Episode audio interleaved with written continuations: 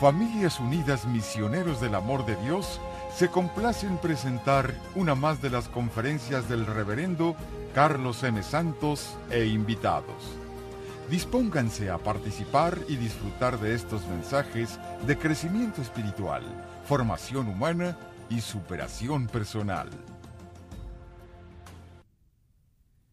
Y ante ti, Señor, nos arrodillamos y nos ponemos de la postura y de la manera más humilde, Señor. Pedimos tu bendición, pedimos también tu perdón. Pedimos tu luz, Señor, que tanto necesitamos en este mundo que vive en tinieblas. Danos, Señor, claridad de visión, apertura de corazón, humildad y entrega, para poder, Señor, vivir plenamente llenos de ti como vivió la Virgen María aunque a veces nos cueste, aunque eso nos haga sufrir y nos traiga dolor, siempre traerá tu luz y tu vida, Señor. No hay vida si no hay dolor antes. No hay luz si no hubo tinieblas antes. Ayúdanos a descubrirte nuestras vidas, Padre Celestial. Espíritu Santo, en tu inmensa misericordia y compasión, desciende sobre nosotros sé mandado por el Padre y por Jesús, por la intercesión de nuestra Madre María. Ven y llénanos no por nuestros méritos ni virtudes, pues no tenemos ninguno, sino por tu bondad y tu amor, por tu eterna compasión. Ven Espíritu Divino, te llamamos, te clamamos, te invitamos humildemente, indignamente, pero con mucha deseo y ansiedad.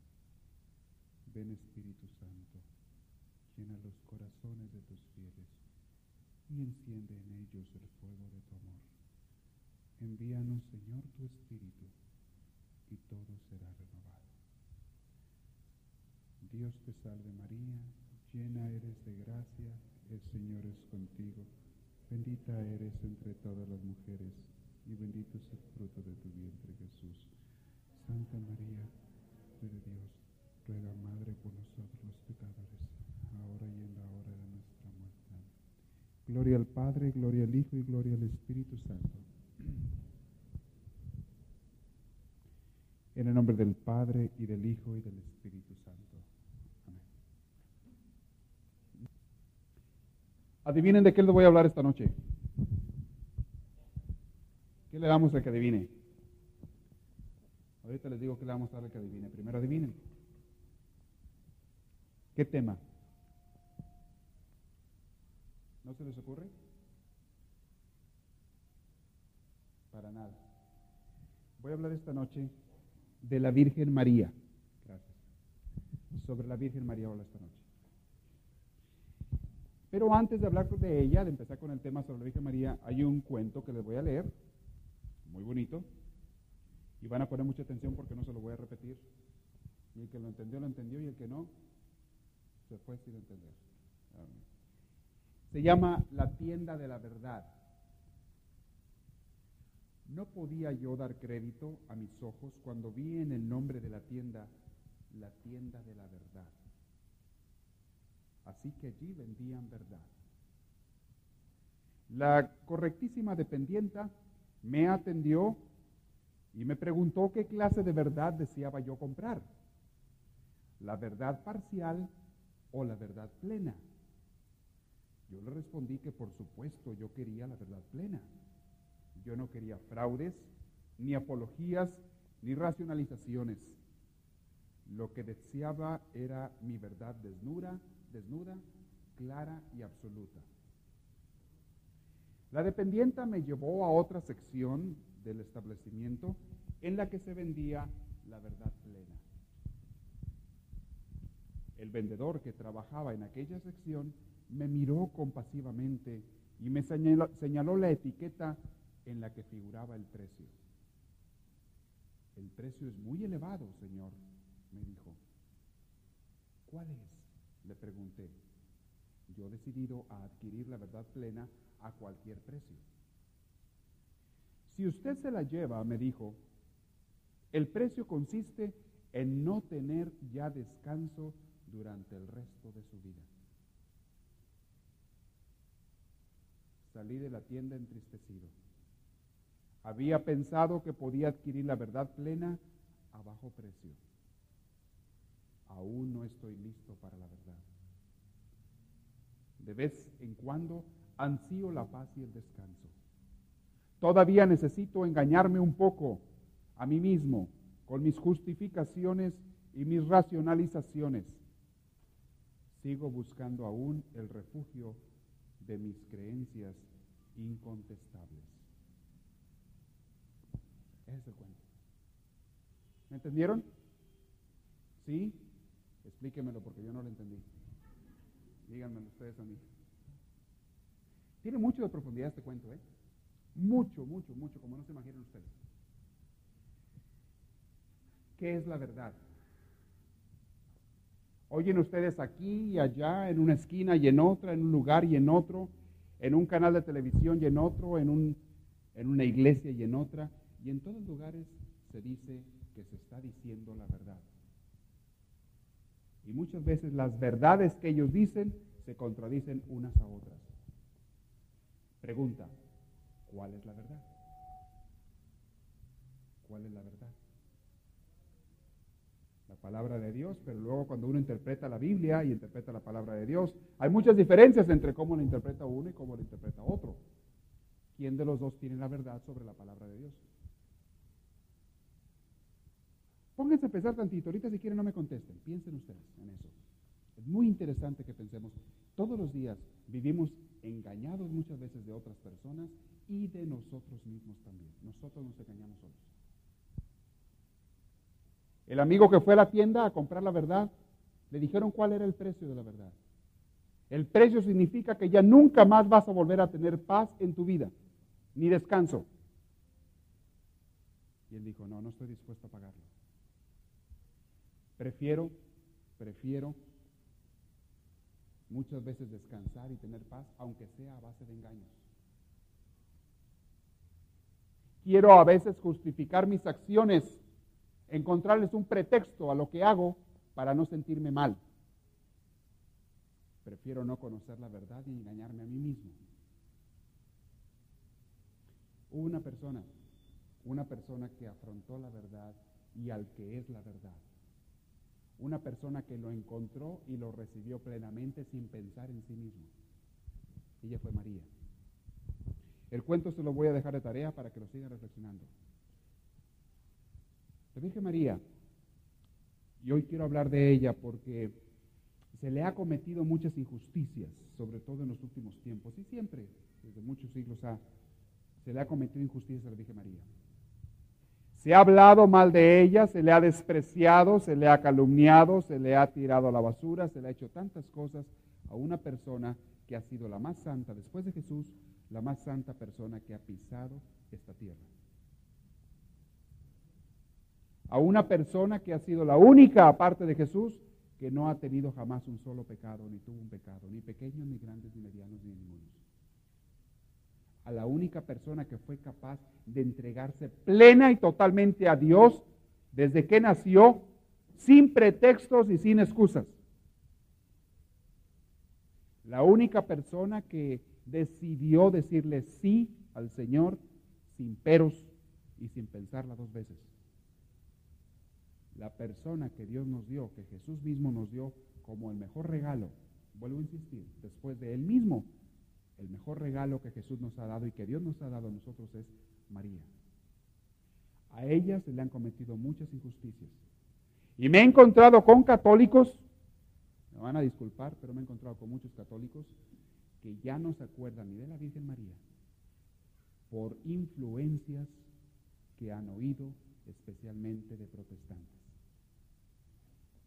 Me he encontrado con católicos que tienen sus dudas, a lo mejor la guardan por allí, la recuerdan con algún cierto cariño, pero tienen sus dudas y tienen miedo de acercarse a ella porque han oído en otras iglesias que acercarse a la Virgen María, que platicar con ella o pedirle es un pecado, les han dicho en otras iglesias o otras gentes.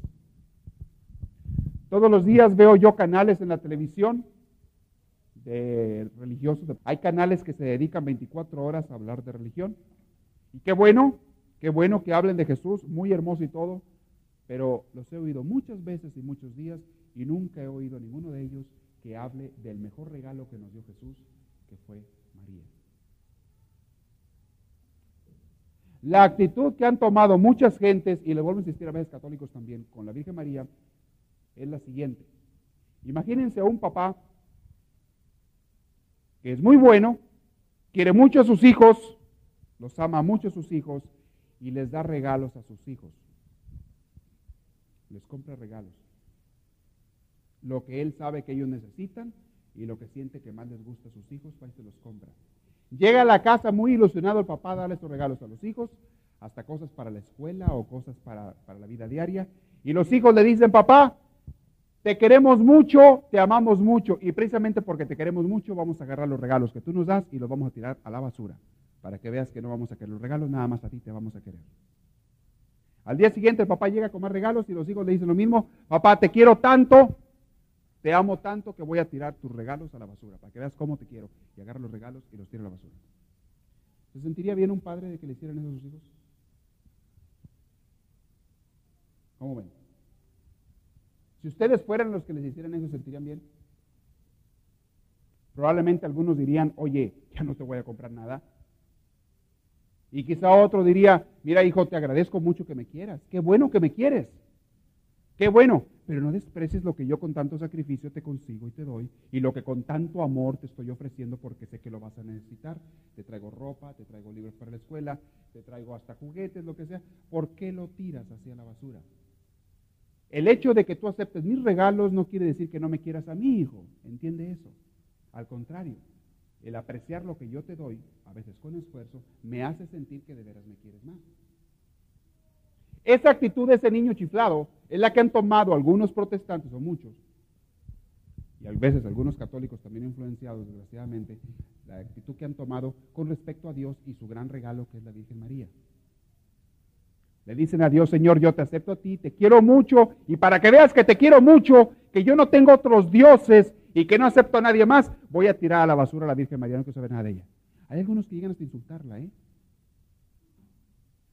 Es sabido de protestantes que llegan a insultar a la Virgen María llamándole demonio, llamándole no sé qué, tantas tonterías, le llaman así.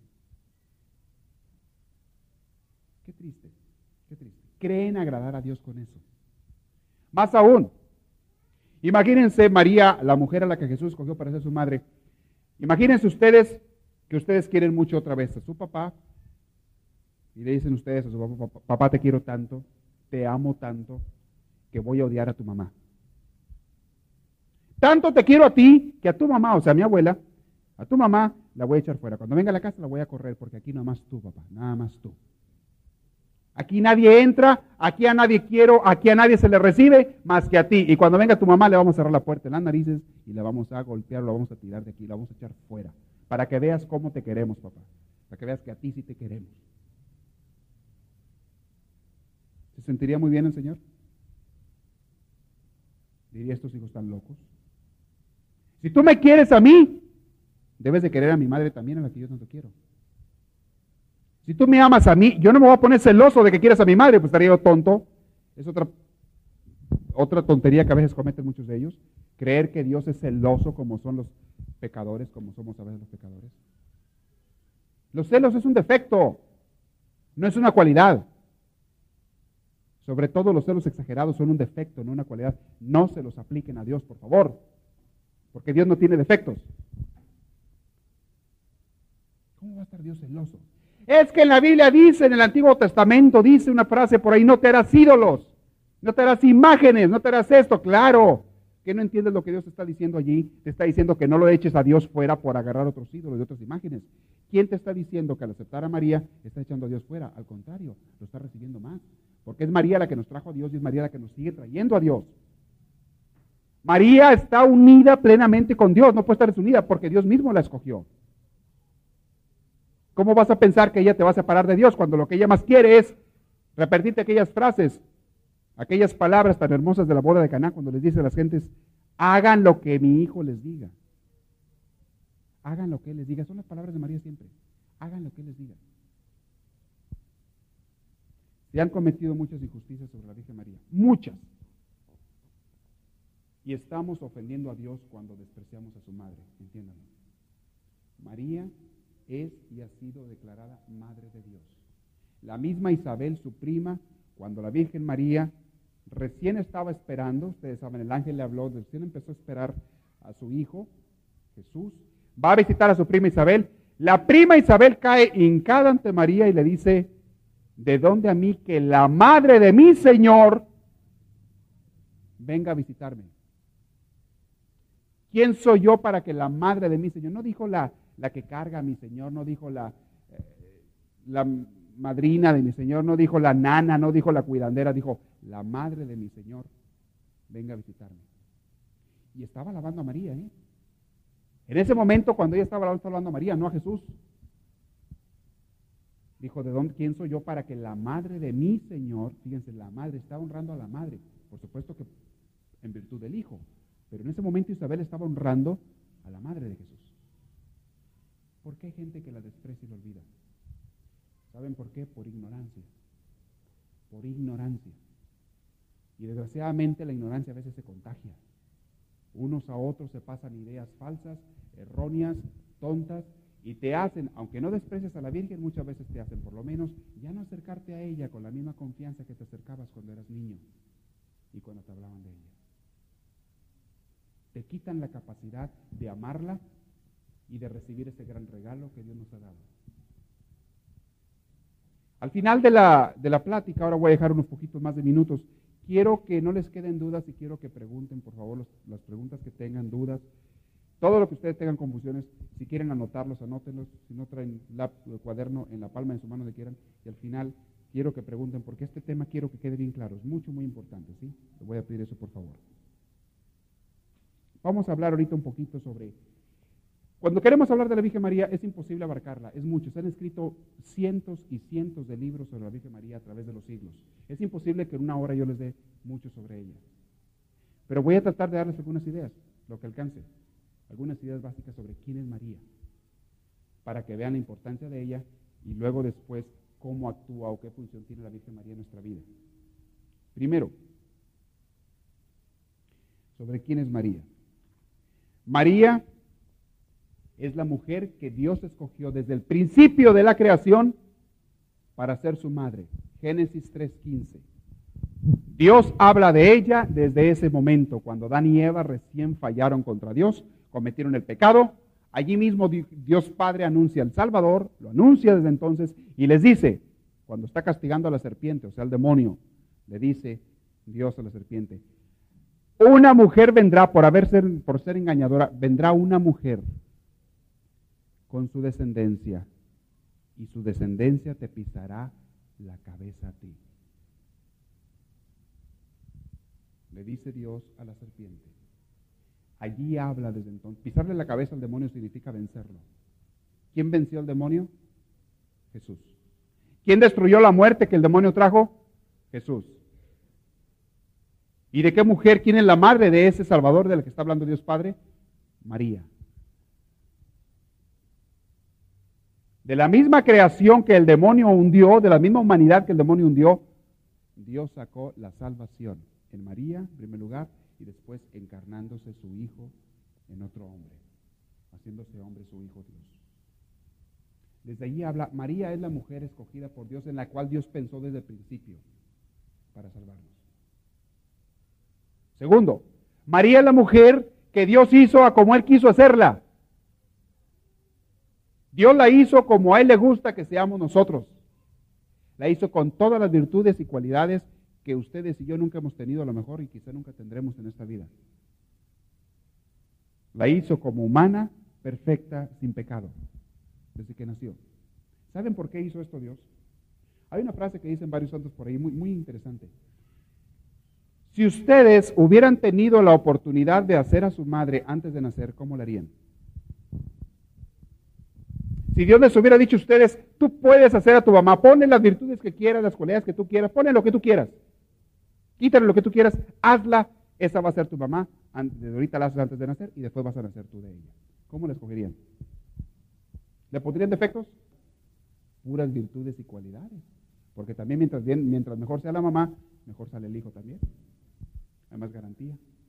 La única persona que tuvo la oportunidad de crear y moldear y diseñar a su madre fue Jesús, la única.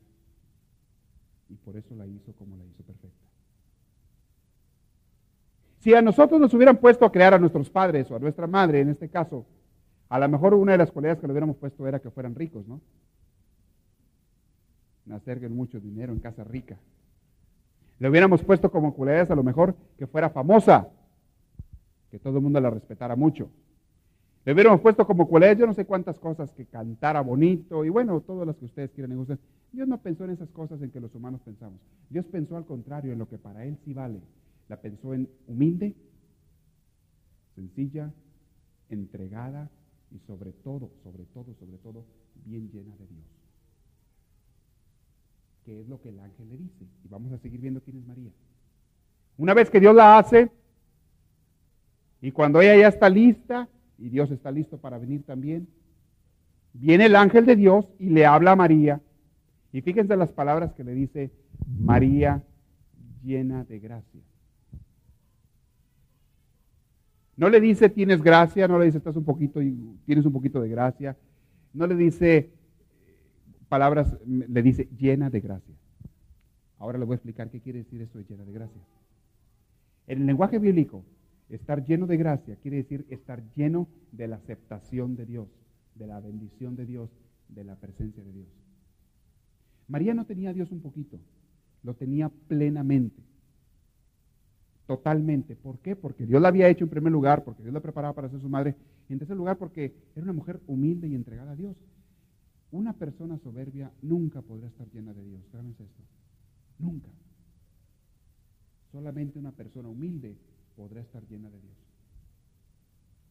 Si ustedes algún día se preguntan por qué yo a veces no siento que tenga Dios o espíritu que me mueva, que me llene, lo más probable es porque hay soberbia en tu corazón. Ni siquiera es porque hay pecados, ¿eh? porque los pecados Dios los perdona. El problema principal es que hay soberbia, hay creencia, te crees mucho en tu corazón. Ese es el problema. Te crees grande, te crees que tienes cualidades, te crees que las puedes. Eso sí es limitante para que Dios te llene. María no tenía nada de soberbia. Y el ángel le dice, tú eres la llena de gracia. Fíjense la delicadeza de Dios, el detalle tan bonito de Dios va y le pregunta, oye, ¿te gustaría, quieres ser la madre del Salvador? Ya Dios la había preparado, ya Dios la había pensado en ella desde hacía miles de años. Pero todavía Dios tiene la delicadeza y el detalle de ir a pedirle permiso. Bien educado, ¿eh? Que Dios no tenía el poder para ser la madre quisiera o no quisiera y decirle, ¿sabes qué? Tú vas a ser, no te estoy preguntando, te estoy dando una orden, vas a ser la madre del Salvador. Dios le puede haber dicho eso. No le dijo eso. Le pidió permiso. Y ella, su contestación fue, pero si yo soy la esclava, por supuesto, yo no soy más que esclava de mi Señor, que se haga lo que Él quiera. Palabras tan hermosas de María. Yo soy la esclava. Que se haga en mí lo que Él quiera, como Él diga, como tú has dicho de parte de Él, que se haga en mí María acepta. Desde ese entonces, la vida de la Virgen María también cambia. Antes tenía el Espíritu de Dios, pero cuando ella acepta acompañar a Jesús en la salvación del mundo, automáticamente también acepta la cruz. Fíjense bien en esto. Una persona que acepta a Dios 100% en su corazón a Jesús, si acepta sus milagros, claro que acepta sus gozos, claro que acepta su presencia, pero también tiene que aceptar la cruz. Ahí empezaron los problemas de María también. La Virgen María, que hasta entonces había sido una muchacha pues de casa, de familia, trabajadora, se dedicaba a orar, pues yo no sé qué problemas tendría antes, pero como era muy humilde, los únicos problemas que había en aquellos tiempos era que hablaran mal de ti, como todavía ahora en los ranchos, en los ranchos que hay por ahí que hablaran mal de ti, era lo que te preocupaba. Pero como ella era muy humilde, pues no le preocupaba si hablaran mal de ella o no. Eso no le, no le afectaba. Quizá tenía paz en su corazón, no sé, no nos dice nada la Biblia, tenía paz en su corazón. Pero cuando acepta a Jesús empiezan los sufrimientos y las pruebas. ¿Cuál fue el primero de los sufrimientos o de las preocupaciones que la Virgen María sufre cuando acepta a Dios, cuando acepta ser la madre del Salvador? ¿Cuál fue el primero? Díganme ustedes. Sí, ese. ¿Cómo le voy a decir ahora a José que estoy embarazada?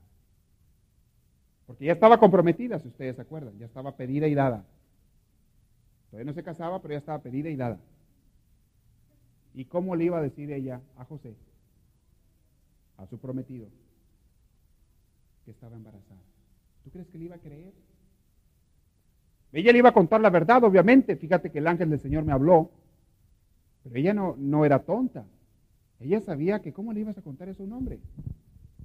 No te iba a creer. Nunca se había sabido de un caso de esos antes. Nunca se había oído de algo así, porque te iba a creer? Imagínense para cualquiera de nosotros un problema de esa gravedad, de esa clase. Aparte, acuérdense que en, ese entonces, ustedes lo saben, las mujeres que le fallaban al hombre eran matadas a pedradas. ¿Se acuerdan? Una mujer que le fuera infiel al hombre era matada a pedradas. Los hombres no, hasta eso. Eso no le decía nada cuando eran infieles. Hasta suertudos eran, ¿eh? Pero las mujeres sí la mataban a pedradas. A los hombres yo creo que los mataba la mujer a pellizcos, era otra cosa, pero a ellas en público, en la calle y a pedradas. Sabía María, humanamente hablando, que iba a morir, porque estaba embarazada. ¿Y cuántos meses tardaba en que ya se le notara? No sé si José se dio cuenta cuando ya se le notó a la Virgen María o si María se lo dijo directamente. No tenemos una explicación muy clara de ese punto en la Biblia. Pero el caso es cuando José se da cuenta, dice, dice San Lucas, el Evangelio, muy bonitamente dice, él que era hombre justo, no era malo, no quiso tener, no quiso que la mataran a pedradas. No quiso él denunciarla. Prefirió, dice la Biblia, repudiarla en secreto. O sea, la, iba a echar, la iba a echar fuera. Que la gente creyera que era hijo de José, para que no la mataran, porque estaba pedida con José. Pero José la iba a divorciar, la iba a separar, iba a romper el compromiso que había entre ellos dos.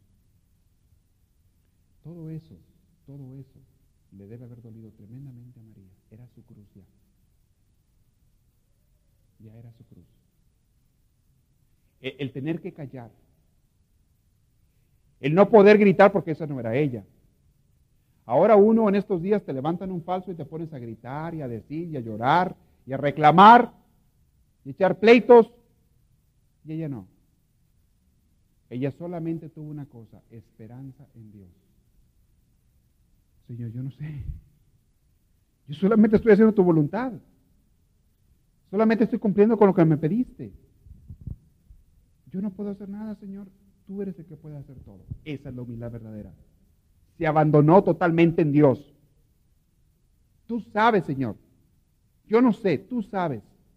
Esa es la humildad, esa es la persona que está llena de gracia. La persona que le dice al Señor, Señor, yo no entiendo por qué me está pasando lo que me está pasando. Yo no entiendo por qué yo estoy sufriendo estas penas. Yo no entiendo por qué a mí mi hijo me salió así. Yo no entiendo por qué a mí me tocó esta esposa o este esposo. Yo no entiendo, Señor, por qué en el trabajo me está yendo tan mal. Yo no entiendo, Señor, por qué no tengo dinero. Yo no entiendo, Señor, por qué estoy enfermo o mi ser más querido está enfermo. Yo no entiendo, Dios. Pero si la persona después de no entiendo dice, pero confío en ti,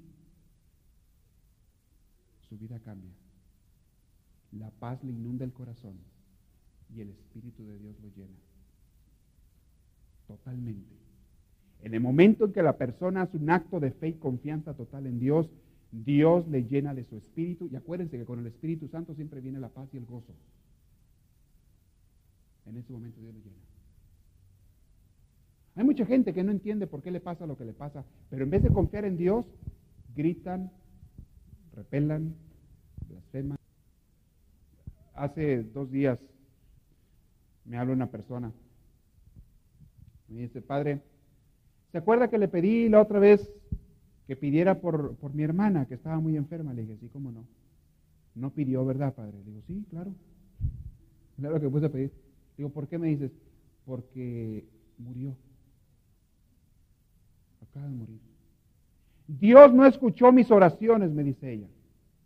Yo estuve rezando tanto por ella. Ella era mi, carne, era mi persona más allegada, era con quien más produzca placer, tranquilidad, gozo el tener a tu hermana. Es lo que a ti te preocupa. No te estás preocupando por el bienestar de tu hermana, te estás preocupando por tu bienestar. ¿Tú qué sabes de qué es lo que es mejor para ella? Y aún tú, ¿te piensas quedar aquí en este mundo por toda la eternidad? ¿Crees que veniste aquí tú o yo o alguien a quedarse aquí para siempre? A todos nos pasan momentos difíciles en la vida. Confiar en Dios, abandonarse a Dios cuando no encuentras razones, entonces eso sí es estar lleno de gracia, como María. Encontrar la paz y el gozo que María tenía, aun cuando su problema, el mundo se le vino abajo, físicamente o externamente, el mundo se le vino abajo. Su todo era José, su todo era su familia, su misma familia le iba a despreciar cuando supieran que estaba embarazada. Le iban a correr de la casa. Y se le iba a venir todo el mundo abajo. Sin embargo, ella tuvo paz y confianza en Dios. Y no fue la única vez. Hay muchos pasajes de los que nos habla la Biblia. El peor de todos fue en la crucifixión de Jesús. Al rato hablo de eso. Ese fue el primero nada más de muchos. Y ella confió. Confió. Es muy fácil confiar en Dios cuando tú entiendes el por qué te está pasando algo. Y uno siempre busca una explicación cuando te pasa una tragedia, una desgracia, un problema. Y, si tú entiendes, si alguien te da una explicación lógica y tú la aceptas, ya es fácil confiar en Dios. Ay, sí, vas a confiar en Dios. Al cabo luego me vas a sacar de esto. Ahorita estoy batallando, estoy sufriendo para conseguir ese trabajo, pero dentro de un año yo sé que me van a dar ese puesto que estoy buscando. Y entonces voy a hacer voy a recibir lo que yo quiero, ese puesto más arriba y ese salario que yo quiero recibir. Dentro de un año me lo van a dar y entonces voy a estar feliz. Entonces, tú ya tienes una explicación para tu sufrimiento temporal. ¿No aguantas? Señor, me están aquí haciendo la vida imposible en este departamento, pero confío en ti.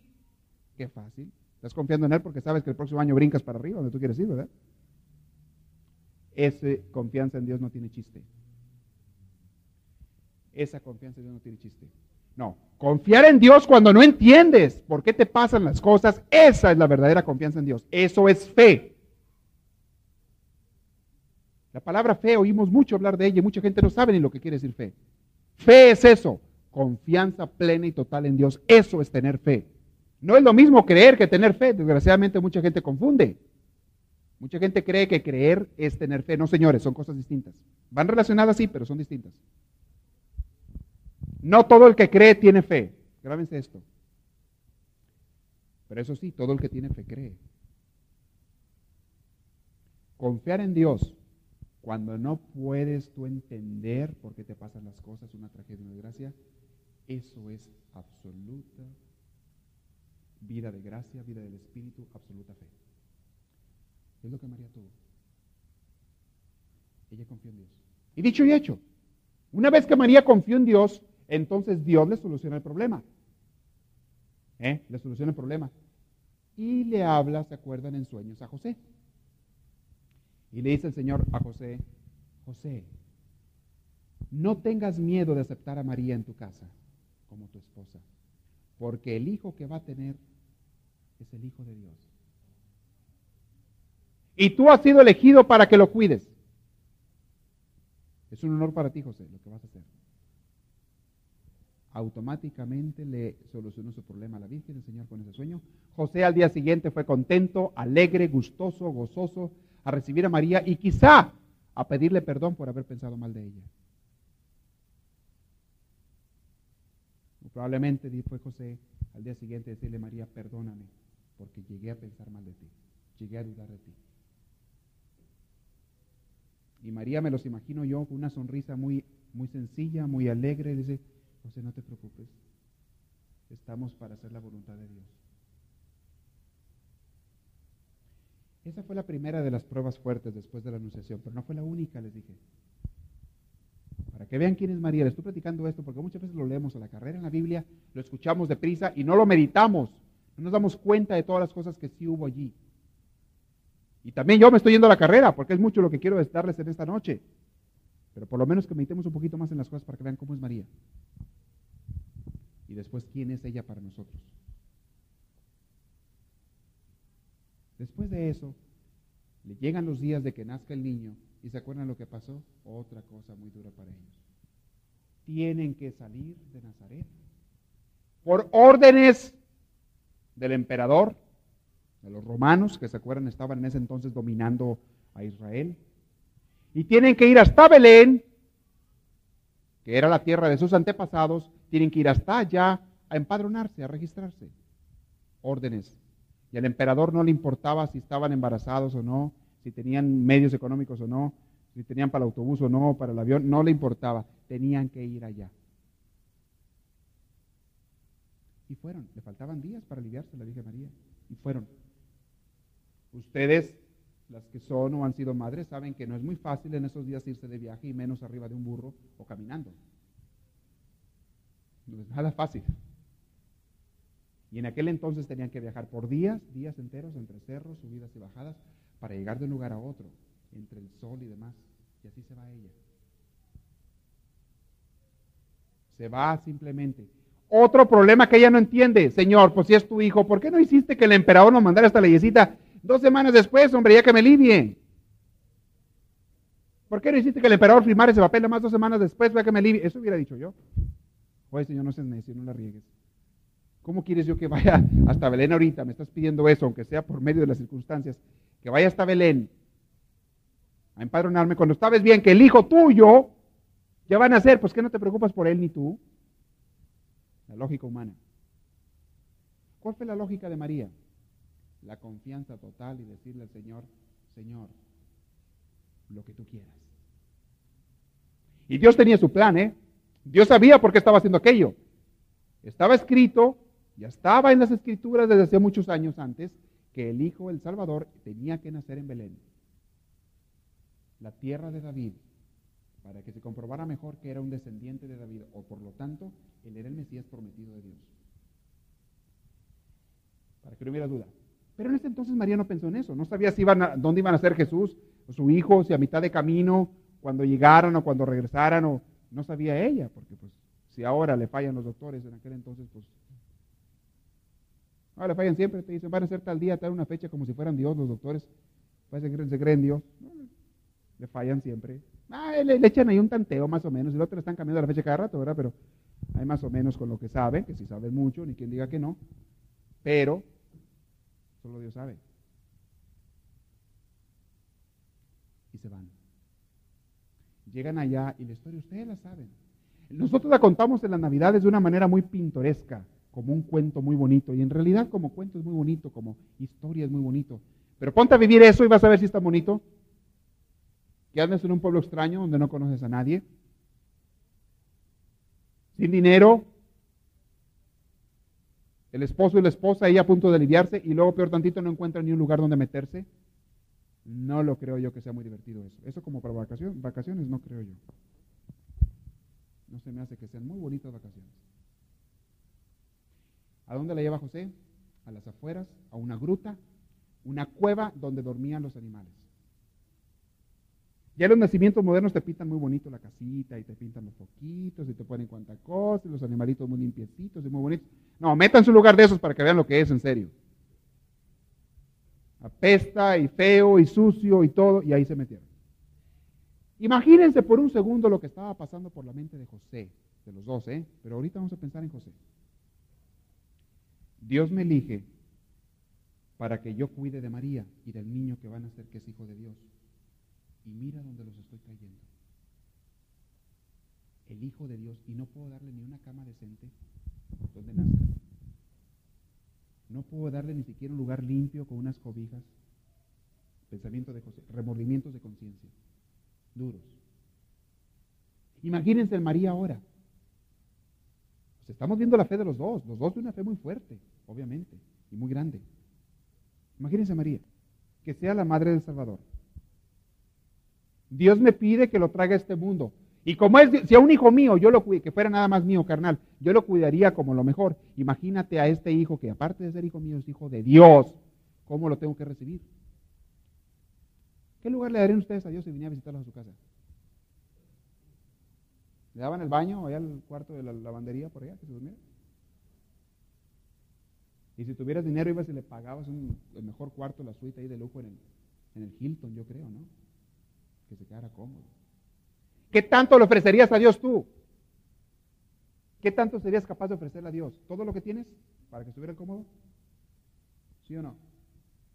Yo creo que hasta te endrogabas hasta lo que no tienes, con tal de que quedar bien con él. Ese pensar humano. Imagínense en María otra cosa que no entendía. No tiene lógica. ¿Por qué si es el Hijo de Dios?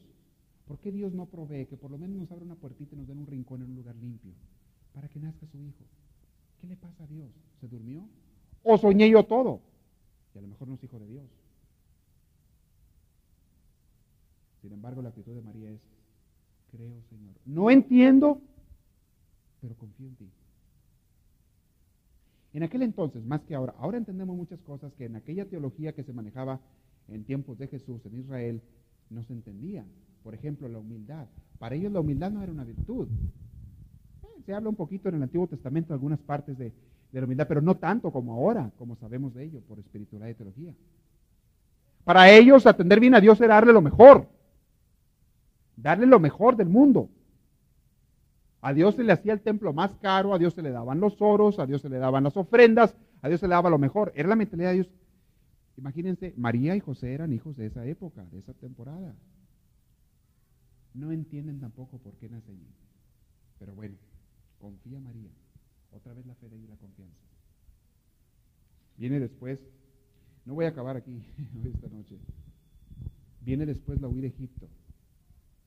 ¿Cómo es posible que Dios permita que a su propio hijo lo quieran matar? ¿Cómo es posible? Dios que es todopoderoso, que es el dueño de los ejércitos y de los cielos y de la tierra, ¿cómo no puede mandar a sus ángeles a que tumbe estos soldadillos aquí que no sirven para nada y que dejen en paz a, a su hijo? ¿Cómo es posible que Dios tenga que huir de sus criaturas? ¿Pueden ustedes explicar eso? El creador tiene que huir de sus criaturas. El creador omnipotente, todopoderoso, tiene que huir de sus criaturas que no son nada al lado de él. ¿Eso no tiene lógica? Es igual que la lógica de un elefante corriendo de una hormiga. No es posible, ¿cómo? Entonces el elefante está loco. ¿Cómo le va a tener miedo de correr de una hormiga? No entendieron tampoco esto, pero aceptaron. Aceptaron. Esa es fe. Y vienen muchos pasajes. El niño perdido, la vuelta a Israel primero, eh, cosas de su vida que a lo mejor no sabemos. Y después, en el ministerio de Jesús, tantas cosas. Primero, ¿por qué lo criticaban? María no entendía ser el Hijo de Dios. ¿Por qué lo criticaban? No entendió María, humanamente hablando, Hubo muchas cosas, o casi todas, que no entendió, pero que tampoco se las cuestionó demasiado, porque confió en Dios. Confió en Dios, y esa fue su grandeza. No entendió María tampoco por qué mataron a su hijo, al hijo de Dios. ¿Ustedes creen que María ya sabía todo? ¿Qué esperanzas? María la única virtud que tenía muy grande era que confiaba plenamente en Dios. Y eso fue lo que la salvó confiaba. ¿Cuánto le habrá dolido a ella que maten a su hijo enfrente de ella? Y peor aún, que fuera el hijo de Dios que lo mataran. ¿Cuánto le dolió? Pero ¿qué había en su corazón? Allí más fuerte que nunca, Señor, no entiendo. Prometo, Señor, que no entiendo. Te aseguro que no entiendo. No sé qué está pasando. Antes confiaba yo aunque nos persiguieran en Egipto o aunque insultaran a mi hijo, lo ofendieran. mi hijo estaba vivo, pero ahí acabaron hasta con él. Antes tenía una esperanza porque decía, bueno, un día Él los va a doblegar, los va a dominar, les va a enseñar que Él es Dios. Pero ya lo mataron. ¿Y ahora qué puede hacer? Confianza total en Dios. Por eso, porque era una gran y es una gran mujer, como ninguna otra. Porque Dios mismo la hizo, les dije hace rato. Dios nos la dio como regalo y como madre. Dios tiene una confianza total. Y si alguien nos conoce a nosotros es Dios. Nadie nos conoce a nosotros mejor que Dios. Él nos hizo. Y Él sabe perfectamente que como humanos que somos, necesitamos de la figura de, tanto del Padre como de la Madre. Y si tenemos que perder a una de las dos, preferimos mantener la figura de la Madre, los humanos, desde niños. Necesitamos de los dos. Pero más que nada, de la de la Madre. Y si alguien entiende eso, es el mismo Dios que nos hizo. Y Él vino y nos dio su madre para que tuviéramos también una madre junto a Él, junto a Dios. Dios es nuestra imagen de Padre. Y dijo, también le voy a dar una imagen de madre. ¿Cómo puede ahora venir en estos tiempos alguien y decir, fíjate Señor, que no me interesa ese regalo que me das? Fíjate Señor, que esa tal María no la quiero, ni quiero saber nada de ella, ni le hablo, ni me interesa. A lo más, a lo más la respetaré, pero allá ella de su mundo, nada más tú y yo, Señor. A mí tu madre ni me la menciones. Ni me la menciones. Nada más tú y yo, Señor. Qué razón, de mente y qué ceguera tan grande. Qué ignorancia tan total. Basados en creencias humanas. Un error que cometió una persona y todos los demás siguieron atrás de él como borregos cometiendo ese error. En pensar, ¿a alguien se le ocurrió por allí desde el origen del protestantismo pensar que María era un obstáculo para acercarte a Dios. Hizo una mala interpretación de la Biblia y la vio como obstáculo para acercarte a Dios. Y de ese le siguieron miles de gentes. Cuando es todo lo contrario, María es una bendición para acercarnos a Dios. Si hay alguien que te acerca y te enseña a llegar a Dios, es ella. ¿Puede una persona llegar a Dios sin ella? Claro que sí puede, por supuesto que sí. No es indispensable que tengamos a María para llegar a Dios. Eso estoy yo de acuerdo. Pero ¿por qué vas a rechazar un regalo si tú tienes que subir una montaña? Santa Teresita mencionaba este ejemplo muy bonito. Si tienes que subir una montaña y tienes la opción de subirla por una vereda escabrosa llena de rocas y espinas, muy que va dando la vuelta a la montaña, muy larga. Sí vas a llegar a la, cima, pero vas a sufrirle. Pero tienes además una escalera eléctrica que sube y que te lleva así, un elevador.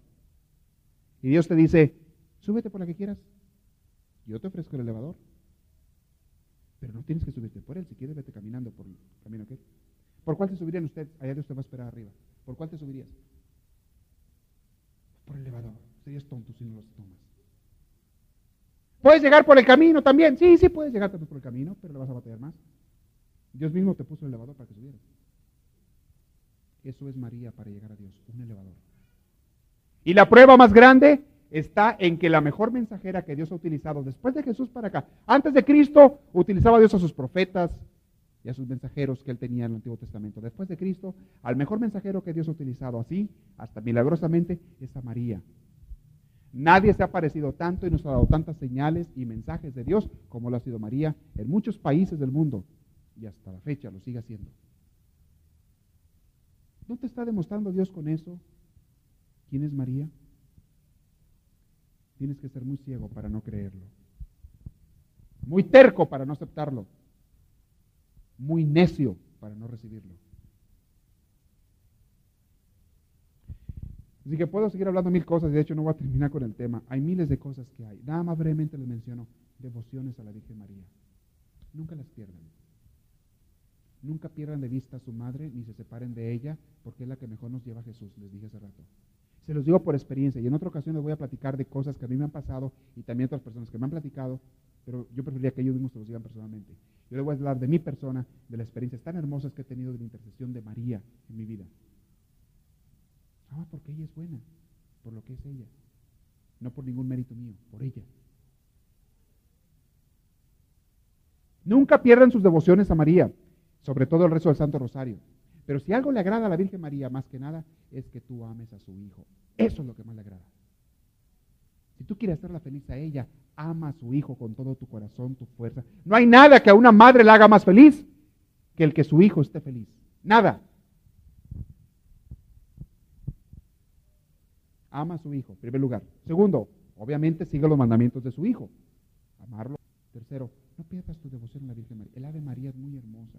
El rosario, yo conozco varias familias que rezan el rosario todos los días, aquí y en muchos lugares, pero aquí en esta parroquia conozco varias familias que rezan, el rosario todos los días. Yo les garantizo, y si no que se los digan ellos, la diferencia tan grande que hacen en su vida cuando rezan el rosario todos los días. Tú sientes a Dios. Es más, hay personas y familias también que han rezado el rosario por un tiempo y luego lo han dejado de hacer. Véanse, analícense y ellos mismos que les digan también la diferencia en sus vidas. Muy grande. Muy grande. Y como eso, hay novenas. Hay muchas oraciones que tú puedes hacer. Platica con ella simplemente. Invítala. No tengas miedo en amarla porque otras personas te dicen que no lo ames. No tengas miedo. No tengas miedo en, en proclamarla porque es tu madre. No te avergüences de ella porque es el gran regalo de Jesús. No la dejes nunca porque la necesitas. Voy a hablar ahora, dejar unos minutos para preguntas. Que hagan preguntas. Si alguien tiene alguna pregunta, en este momento que levante la mano. Sí, a ver ahí atrás.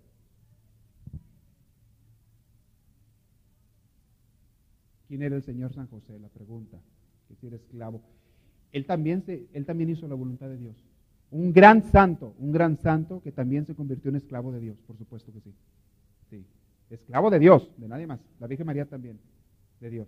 No esclavo como los había en aquellas épocas, esclavo de Dios. San José es un gran santo, también intercede mucho, mucho por nosotros, pero algún día hablaré de San José. ¿Alguien había levantado la mano también? Sí. ¿Qué pasó con el Señor San José en la crucifixión de Jesús? Lo que la iglesia siempre ha creído es que San José ya había muerto. San José murió. No hay escritos que nos hablen de eso, pero por lógica, por los hechos y los acontecimientos, San José murió antes que Jesús. ¿Por qué? Detalles, por ejemplo. En primer lugar, no estaba él en la crucifixión. Y si fuera su padre, hubiera estado ahí. En segundo lugar, ¿por qué Jesús le da a Juan a María para que la cuide? Si tuviera San José, San José la cuidaba. Ya no estaba José. Le pide a Juan, Juan, cuídala, llévatela a tu casa. Y le dice Juan, su discípulo, ahí está tu madre, madre, ahí está tu hijo, que es el lugar donde Dios nos da a nosotros como madre a María. Entonces, varias razones por las cuales se piensa que San José ya había muerto en esa época. Sí.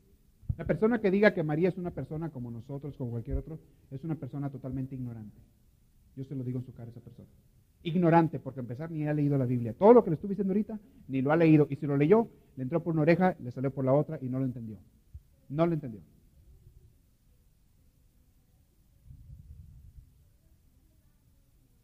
Dice que, por supuesto, la pregunta es, es que ellos dicen que nadie va a Dios sino por el Hijo.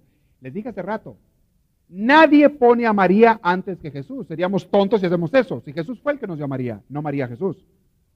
En el orden de los factores. Nadie pone a la Virgen María como más importante que Dios, al contrario.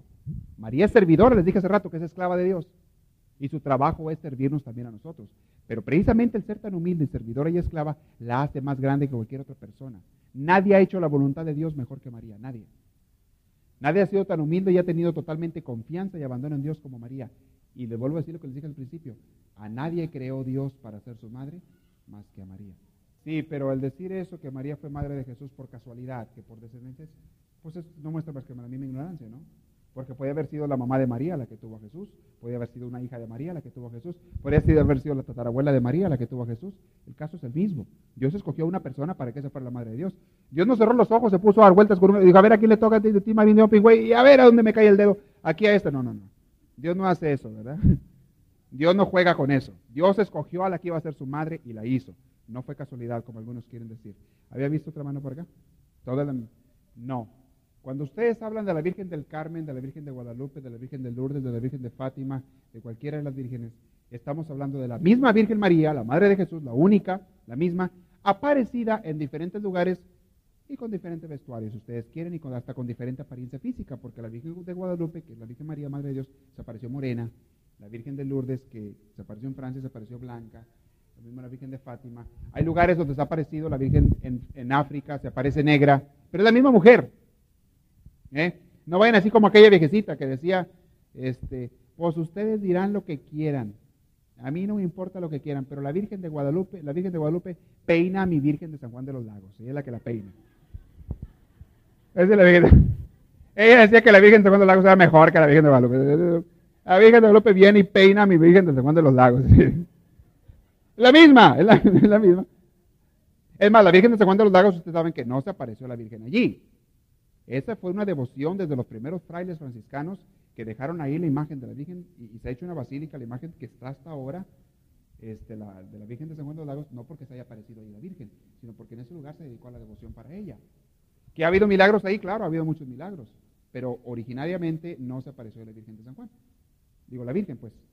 Eh, La Virgen de San Juan de los Lagos es la Virgen que traía uno de los misioneros y que la dejó puesta allí para su veneración.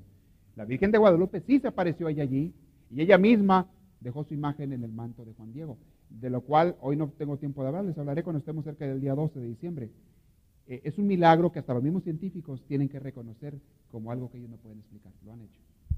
La misma NASA in- investigó el, el- la de, Juan- de Juan Diego no pudo explicar lo que está ahí, cómo se pintó eso. Sí.